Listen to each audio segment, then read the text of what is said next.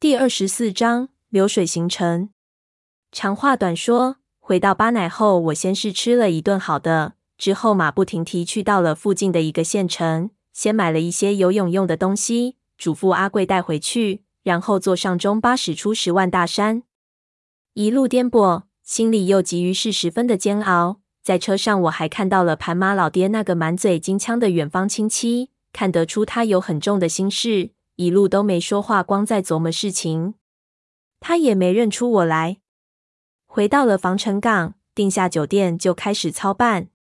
以前置办过东西，知道其中的猫腻和困难，所以我做的十分有条理。先给潘子打了电话，让他运一些装备，他熟门熟路，效率最高。然后让王蒙立即飞过来帮忙。我需要一个人蹲点。潘子听到我要装备后，有些担心。我骗他说别人托我办的，他才答应下来。东西和人都是在五天后到的。我在防城港租好车，一路将东西直接运到了巴乃。盘山公路陡峭非凡，我只能开细驾照车。这一次硬着头皮开大头车，惊险万分，几次差点都冲下山崖，因为全都贴着一边的峭壁开，车头的两边都撞变形了。王蒙下车的时候腿都软了。巴乃的路都是浮萍砂石路，最后一段实在开不进去了。天又下大雨，只好下来换小车。大车的装备装了三车皮的拖拉机，才拉进村子里。至此一切顺利，但从我离开到再踏上巴乃的村头，已经过了两个星期时间。本来和阿贵约好在村口接应，先把东西运到他家里去。到了村口卸掉货，却不见他的人。我当时已经精疲力尽，不由得有点恼怒，让王蒙在村口看着东西，自己去阿贵家找他。我们住的用作客房和吃饭的那栋楼家门紧闭，我敲了半天没反应，只好去他住的那栋木楼。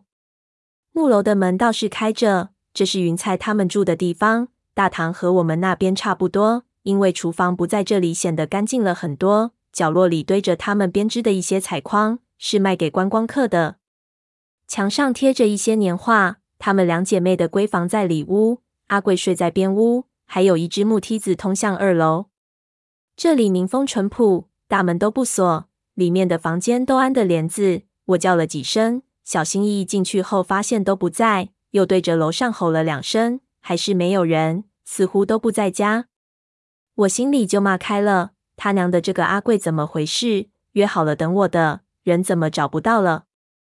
难道他进山去了？那就要了命了！我在这里就认得他一个，等他回来不知是什么时候了。我当时血气上涌，并不信邪，怕他也许在上面干活听不到，于是快步上楼，扯开喉咙继续叫。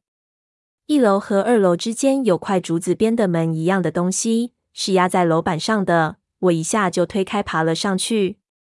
上面是个走道，走到尽头通向一边的木阳台。板竹墙有点年头了，看起来都是从那种废弃的老木楼上偷过来的。两边各有一个房间，一边是堆东西的，里面全是编好的筐子和绷起来风干的兽皮。另一边门关着，我敲了半天没反应，好像人确实不在。我喘了几口气，让自己冷静下来，发火也没用处了。这时候忽然想到，这门后面好像是阿贵说的，他儿子住的房间。他儿子只在他嘴巴里说说，我从来没见过。我感觉可能有些什么残疾，所以不太见人。怎么今天也不在？我不由得好奇，透过门缝往里看了看，发现里面非常昏暗，只能看到墙上挂着非常多东西，看不清是什么，好像都是纸片，但确实没人。而且我没有看到有日用器皿，空空荡荡的。我心说奇怪。他儿子就睡在这种房间里，这房间怎么住人？想推一把门进去仔细看看，门却纹丝不动，好像里面有什么栓子拴住了。我没时间考虑这些，收起好奇心下楼找邻居问了一下，却说阿贵很久没出现了，好像两个星期前进山后就没出来。不过他们也不敢肯定，因为阿贵经常要到外地接客人。他的小女儿因为连日大雨，去邻村的爷爷家去了。我骂了一声，两个星期前就是我离开这里的时候。看样子他再次进山之后就没出来，很可能他根本就没记得我和他说他的出来接一下。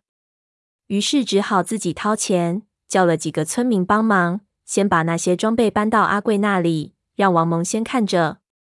然后又想通过那邻居的帮忙，再找一个向导进山，自己先带着一些力所能及的装备往山里去。到了之后，换阿贵出来找人把装备运进来。一问就却立即知道了为什么阿贵不来接我。原来我走了之后，连下了好几天的雨，山里全是泥石流和烂泥。不要说徒步出来，就是现在带着十几个人拉着骡子进山，全军覆灭也是几秒钟的事情。阿贵他们很可能被困在山里了。这真是始料未及的事情，我一下子不知所措。不过那邻居对我说：“不用太担心，阿贵知道怎么应付。”他们只要待在湖边，最多被雨淋一下，不会有大的危险。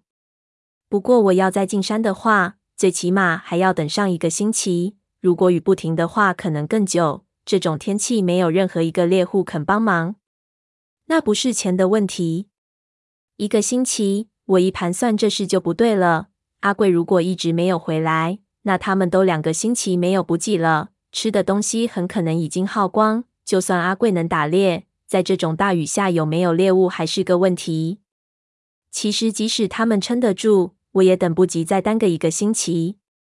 于是，开出了三倍的高价，想找个要钱不要命的。最后，那邻居被我问烦了，就对我说：“现在这种天气，敢进山的只有一个，那就是盘马老爹。你要不去求求他看吧？”